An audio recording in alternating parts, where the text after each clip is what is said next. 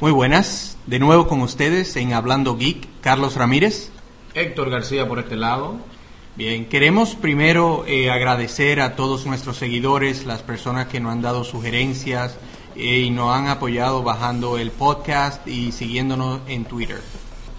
Ok, hoy tenemos muchos temas interesantes de tecnología. Vamos a tener un viernes lleno de muchas noticias interesantes de la, de la tecnología verde, de nuevos prototipos de equipos con Dell.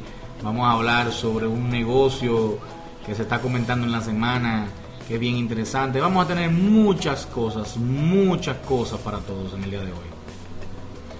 Vamos a comenzar, Carlos, con lo que tenemos en el área de tecnología verde. La tecnología verde, como todos saben, es la que está orientada a reducir el consumo de electricidad, a reducir el consumo de, el, no el consumo, sino la, producción del, del, dióxido de carbono y al mismo tiempo entonces ayudar a la conservación del planeta con todo este tema del, del global warming. Por cierto, ayer y hoy ha hecho un calor tremendo. ¿eh? Bueno, Héctor, quiero decirte que eh, yo he tenido que, no sé, abrir todas las ventanas de mi casa, eh, beber mucha agua, porque el calor no está fácil.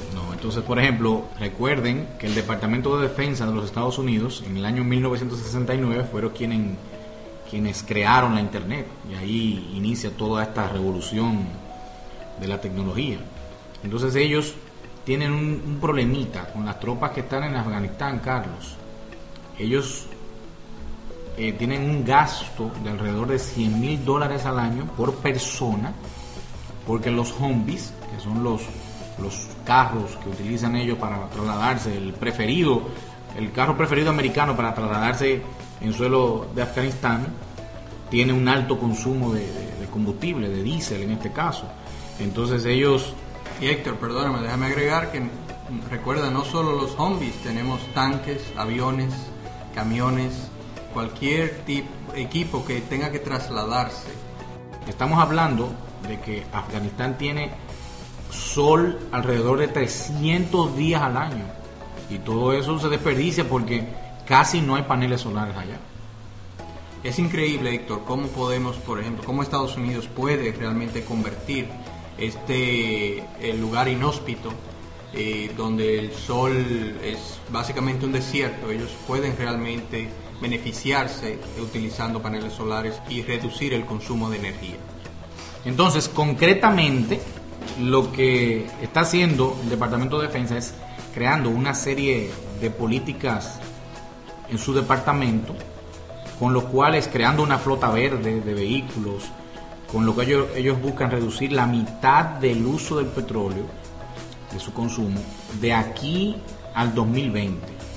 Están haciendo todas unas investigaciones para preparar vehículos con paneles solares, para que la energía que producen en, las bases militares no se desperdicie y de esta forma entonces, además de ayudar al, al planeta, reducir también muchos gastos de dinero.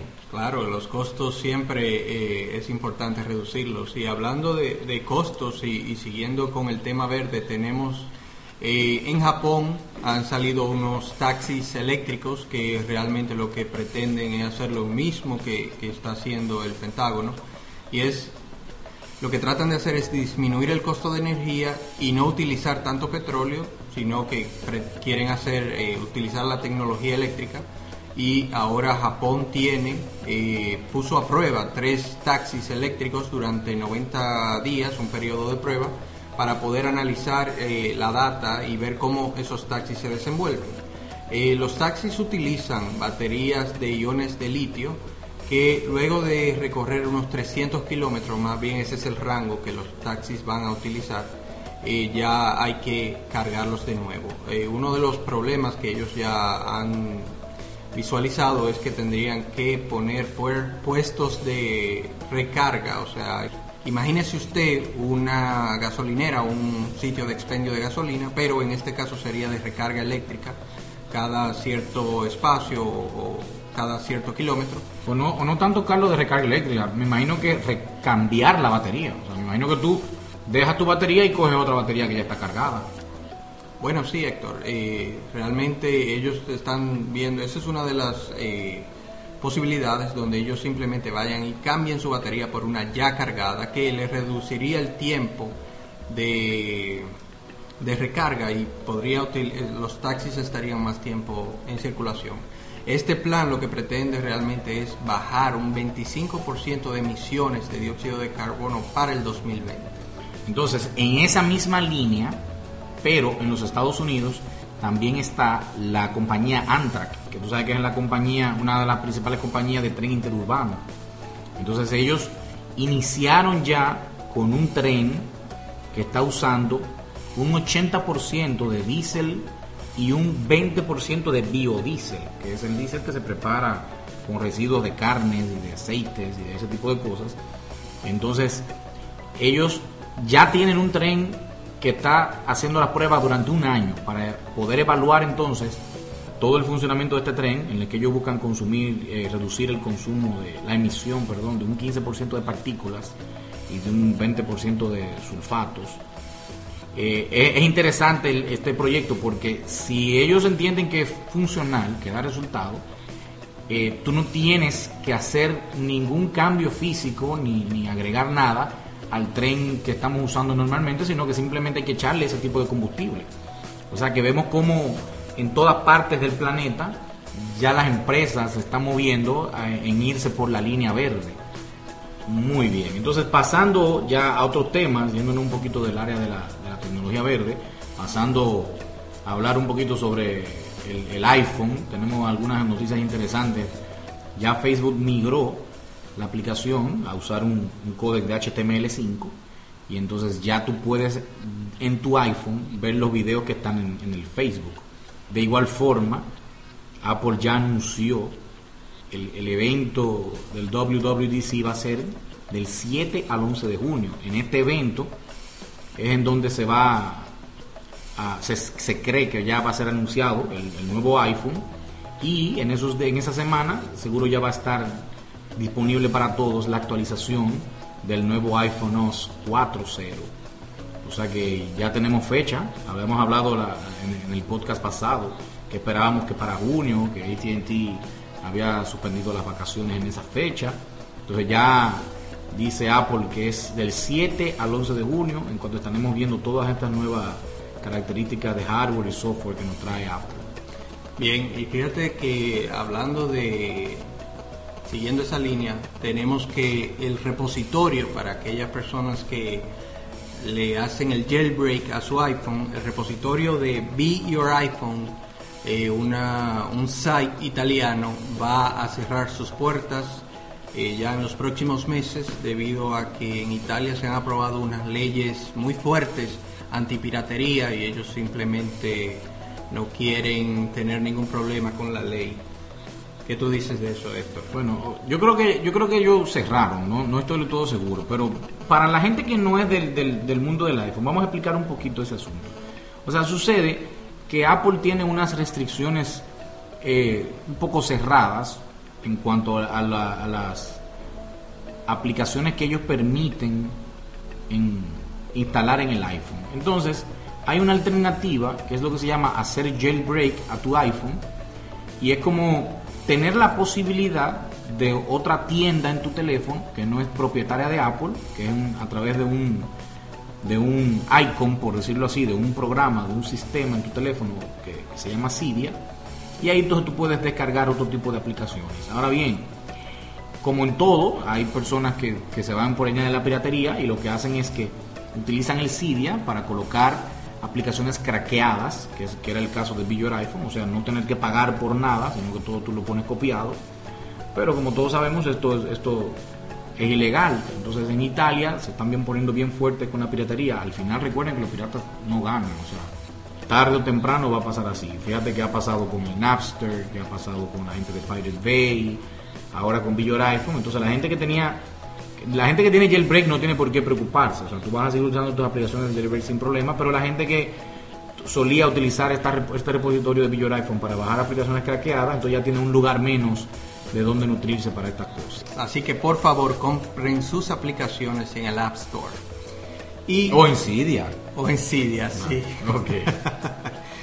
Fíjate Héctor, ahora eh, pasando a otro tema, quiero decirte o quiero decirle a todos los oyentes de este podcast que Kindle eh, ha actualizado y ahora eh, agregó una integración con Facebook y Twitter, o sea que ahora Amazon le ha dado un poquito más, le, ha aumentado las opciones que usted puede utilizar ya en su Kindle. Recuerda, eh, o recordemos que hablamos eh, de este, del Kindle en, el podcast pasado. Y ahora Amazon tratando de competir con el iPad fuertemente le, agrega esta integración a Facebook y Twitter. Ahora que mencionas del Twitter, eh, Hugo Chávez sacó su cuenta de Twitter. ¿Cómo? Pero Hugo Chávez había, había dicho anteriormente, en, alguna, en varias semanas, como que él no, no, no le gustaba mucho eso de las, redes, de las redes sociales porque eso era una forma de que el pueblo se organizara en contra de, la revolución. Entonces ahora él dice que él va a pelear desde adentro. O sea, que él va a pelear contra, contra el imperio desde adentro. Entonces acaba de crear su cuenta de Twitter, Hugo Chávez. Eso me recuerda esta frase muy bien que dice, si usted no puede contra ellos, únasele. Bueno, entonces ya lo saben, Chávez aparte de su programa, que tiene todas las semanas, ahora también tiene su cuenta de Twitter para, meterse en la línea del microblogging. Así que nada, los interesados en, saber qué tiene Chávez que decir, sea que yo esté o no de acuerdo con sus políticas, ahí pueden seguir a Chávez en Twitter, igual como nos pueden seguir a nosotros también, a mí en mi cuenta de H García JR. Y en la mía C Ramírez CRC. Muy bien, entonces por otro lado, eh, sucede que yo tengo una, consola PS3 en la casa. Sí, he, jugado bastante en esa. Sí, entonces sucede que, que una de, las características interesantes que tiene la consola del PS3, del PlayStation, es la tener un buen procesador, tener buena memoria, los gráficos y la posibilidad de que yo pueda usar mi consola como una computadora normal, o sea, instalarle Windows XP, instalarle Linux, porque tiene una opción para eso. Ahora, utilizando esa opción, el George Hotz, el, famoso GeoHot, logró conseguir instalar un software no propietario de Sony en la consola, o sea, lo que podríamos decir piratear la consola, craquear la consola. Mostró unos videos sobre eso. Él, de hecho, cuando lo hizo, dejó claro que él entendía que esa computadora, que el PC3 como consola, es el equipo más seguro del mercado. Pero al final pudo eh, hacerle esa, esa modificación. Entonces Sony lo que hizo fue que sacó una actualización hace dos semanas, ya yo la hice en mi consola, en la cual ellos quitaban la opción de instalar un segundo sistema operativo en el equipo para evitar que entonces por ahí la gente pueda ponerse a piratear las, las, los juegos y se reduzcan entonces las ventas, obviamente. Entonces, ¿qué sucede? Hay gente que compró eh, una consola de PS3 pensando en esas características. Entonces ya ahora se ha preparado eh, una demanda colectiva por haber quitado ese soporte, iniciada por, por Anthony Ventura de California, en el cual él asevera, él dice que hay un gran número de personas que tienen la consola por esta, por esta característica y que ellos violan el contrato de venta del equipo. Entonces ahí vamos a ver en qué va a terminar este asunto, porque hay muchos usuarios del, del PS3 que no están contentos con esta decisión que ha tomado Sony. Bueno, Héctor, vamos a ver cómo le va a Sony, eh, porque hay mucha gente que se siente estafada porque le han reducido eh, las, eh, los features o de la consola en sí. O sea, ahora ellos tenían, compraron algo que hacía X, Y o Z, ahora simplemente le están dejando X y Y. Pero eh, quiero decirte, Sony también eh, hizo una interesante anuncio, hizo un interesante anuncio esta semana que va a dejar de construir o de hacer eh, los disquetes, esos famosos disquetes. Los disquetes, ¿y qué es eso? Los disquetes, bueno Héctor, yo sé que tú, eh, como muchas otras personas, ya no utilizan este medio para grabar eh, cualquier documento, pero hay muchas personas que sí lo utilizan y realmente Sony se dio cuenta que ya no, o sea, este, este medio realmente ya no es funcional, va a dejar de producirlo y se dio cuenta de que realmente ahora los discos duros, los solid states que vienen ahora de muchísima capacidad y la nube, o sea, lo que es ya el tener un backup en la nube en to- todo el tiempo o, o tener sus documentos, fotos, todo está realmente migrando hacia allá y Sony se dio cuenta de esto y decidió realmente no producir más disquetes. Y eh, cambiando de tema un poquito, eh, ¿tú llegaste a ver Avatar? Oh, claro que sí, en 3D. Bueno, pues déjenme decirles, señores, que Avatar ha salido en Blu-ray y ha acabado con todo. Es la película más vendida y más descargada de Internet. Ya le sobrepasó, pero por mucho, al Dark Knight, esa película de Batman que también rompió muchísimos récords de taquilla y de venta. Entonces el señor eh, James Cameron realmente se está riendo con la última eh, muela. Porque Sí, pero tú has dado un dato interesante, Carlos, perdona que te interrumpa. Tú acabas de decir que es la más vendida en Blu-ray y la más descargada en Internet. O sea, hay, hay compañías cinematográficas en los Estados Unidos que insisten en que el asunto de las descargas de, de- de películas de Internet está acabando con la industria.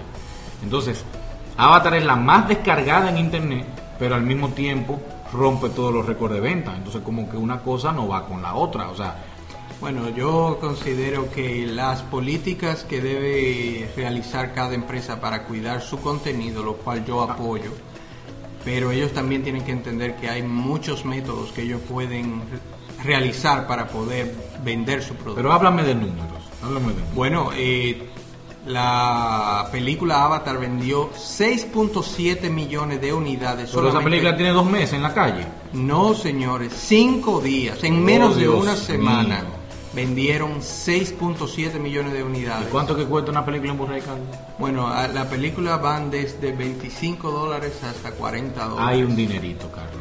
Hay dos, tres Hay un- centavitos, sí. Entonces, mientras tanto, en el mundo de BitTorrent, en la descarga de, de- de internet, Avatar tuvo en los primeros cuatro días alrededor de 200.000 descargas. O sea que ya tú sabes.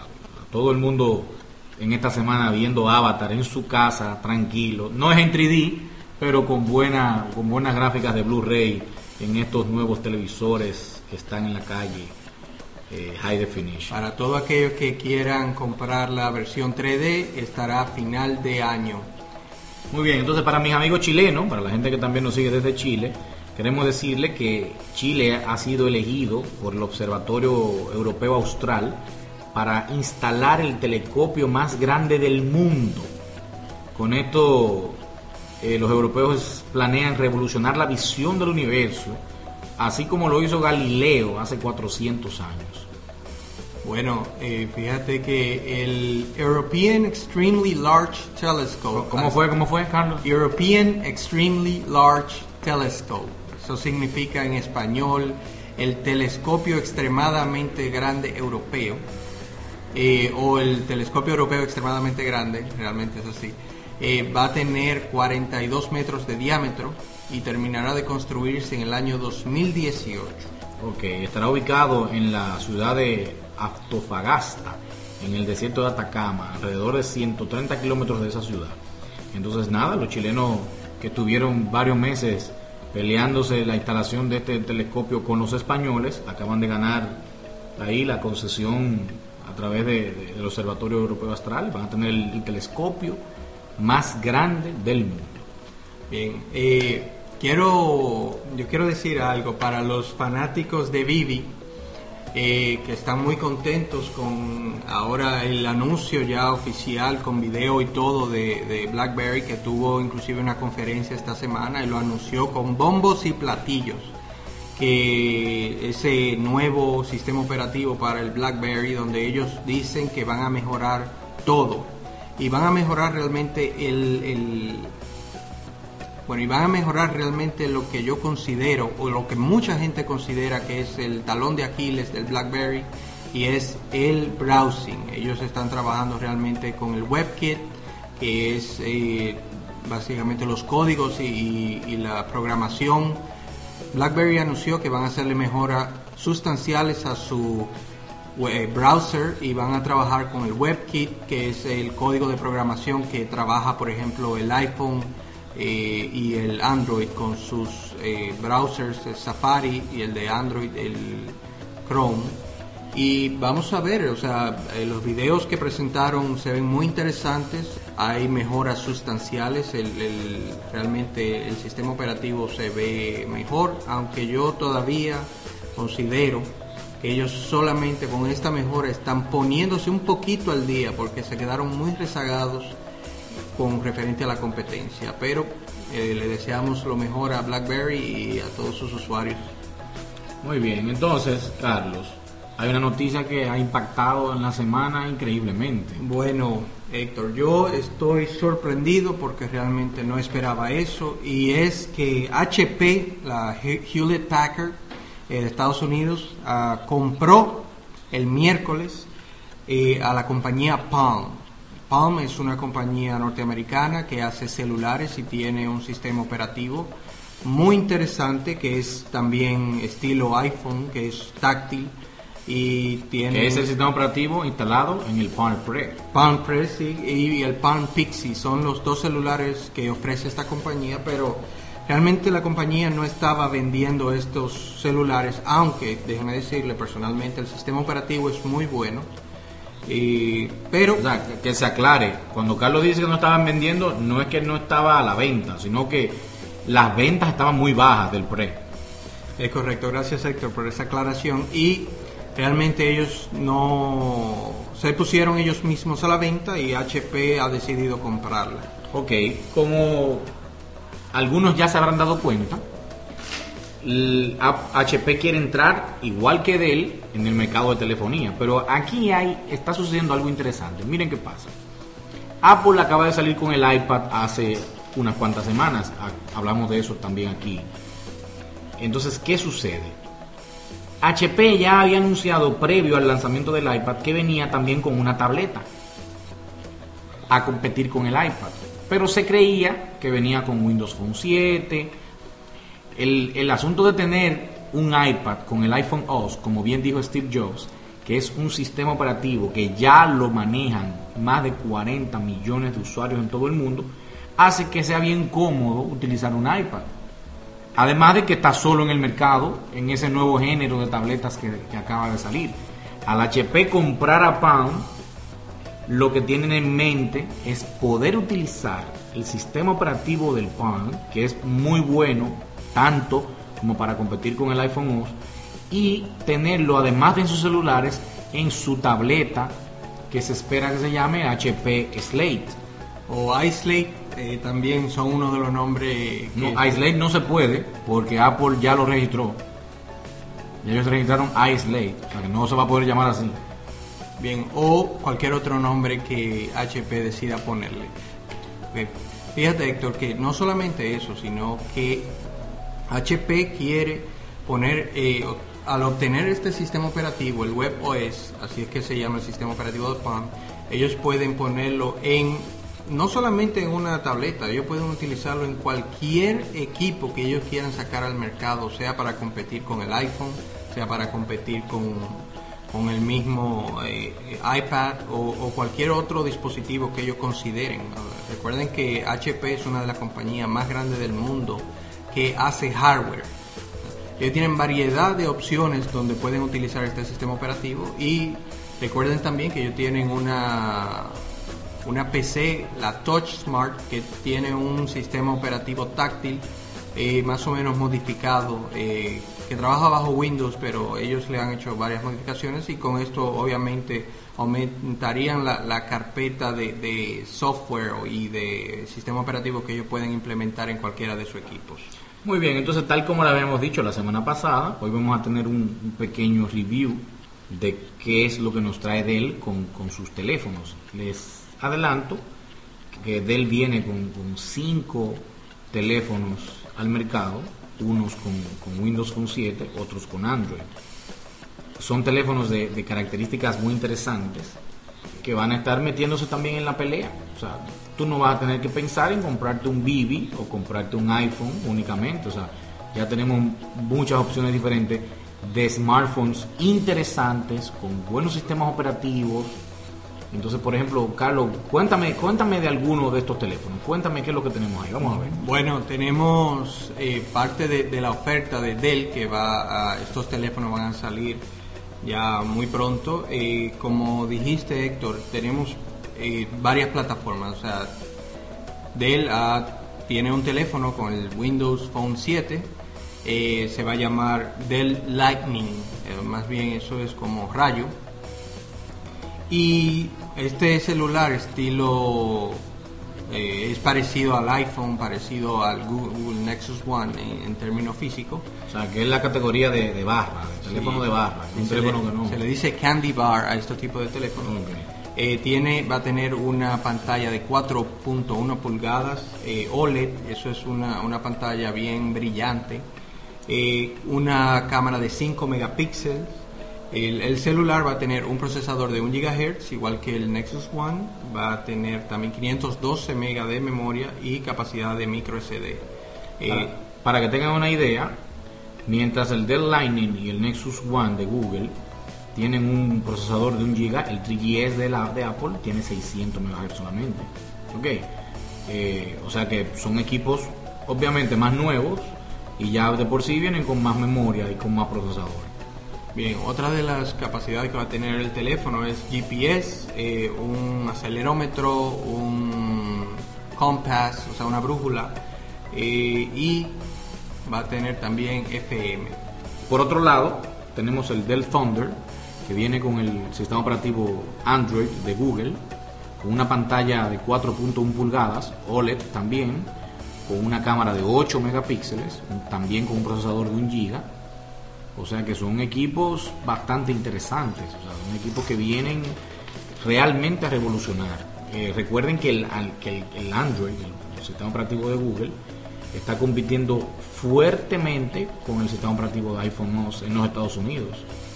Entonces, de hecho, las tendencias indican que de aquí al, 2013, 2012-2013, va a superar al iPhone, porque el, iPhone OS es un sistema operativo solo para el iPhone el Android está siendo instalado en, múltiples sistemas, en, varios sistemas de hardware, o sea, en muchos celulares.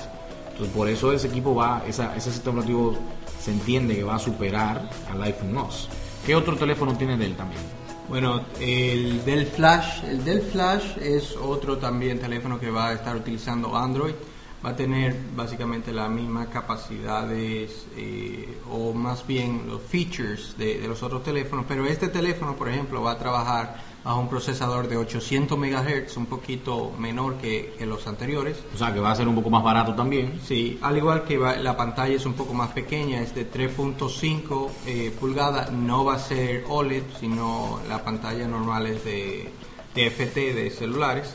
Y eh, como le dije, va a tener también 512 eh, MB de RAM, va a tener capacidad eh, USB, Wi-Fi, va a estar, va a ser bien, bien finito. Y este teléfono Dell lo ha considerado como que es el teléfono de las personas creativas. Ok, entonces dos teléfonos más. Tenemos el Dell Smoke. Todos, todos los que nos quedan, el Smoke y el, y el, y el Aero, son teléfonos con Android. O sea, básicamente de los cinco teléfonos que tiene Dell, el Lightning es el único que viene con Windows Phone 7. Los demás todos tienen Android. Entonces, el caso del Smoke es con un teclado QWERTY de la línea del Vivi. Eh, es un teléfono bastante pequeñito, o sea, alrededor de, 120 por 10.5 milímetros. O sea, perfectamente un teléfono de bolsillo. Eh, un teléfono más orientado en la línea de negocios que va a tener una, una capacidad de poder tener un microSD de, de 32 gigabytes eh, y van, va a haber teléfonos de estos que vienen con 512 megabytes de memoria y otros con 256 con un procesador Qualcomm de 800 MHz, Wi-Fi, Bluetooth y una cámara con autofocus de 5 megapíxeles, orientado a la línea de negocios. Por último, Carlos, bueno, tenemos el Dell Aero, ya ese es el teléfono introductorio de, Dell, ese va a ser el teléfono eh, relativamente sencillo, va a tener eh, una 3.5 pulgadas de pantalla, y va a ser bien, es bien finito también, va a tener un procesador de 624 MHz. Muy bien, entonces nosotros vamos a ir cerrando este, este episodio de, de esta noche. Eh, eh, todos estos enlaces, todo esto lo pueden encontrar en nuestras cuentas de Twitter, que van a estar ahí eh, microblogueadas. También lo vamos a poner en el Facebook para la gente que quiere seguir por ahí. No dejen de ser fans de nuestra página de Facebook, Hablando Geek. Queremos nuevamente agradecer que nos estén escuchando, que nos regalen este momento de estar ahí en su iPhone, en su Bibi, en su computadora. Y la gente que lo, que lo oye en su carro también, ¿verdad? Que sincroniza en su equipo, que descarga de iTunes. Ah, que no hemos dicho eso, ¿eh? Ya estamos en iTunes. La gente no puede descargar a través del iTunes Store, solamente tiene que entrar en, en, su iTunes, en su computadora, buscar en el Apple Store Hablando Geek, y ahí aparecen figureando los, los señores que están aquí detrás del micrófono. Sí, eh, gracias Héctor y quiero también agradecer a todos eh, ustedes que nos siguen y que nos envían sus comentarios y sugerencias por nuestra cuenta de Twitter y Facebook. La cosa se va poner interesante. Tenemos ahí ya varias entrevistas pautadas con, con unas personas que nos van a dar unas informaciones bastante interesantes. Lo que viene en Hablando Geek es bueno. Bien, así que nos despedimos eh, recordando que apoyamos eh, la tasa cero de Internet aquí en República Dominicana. Y nada, señores, nos vemos el próximo viernes. Que la pasen bien. Adiós, adiós.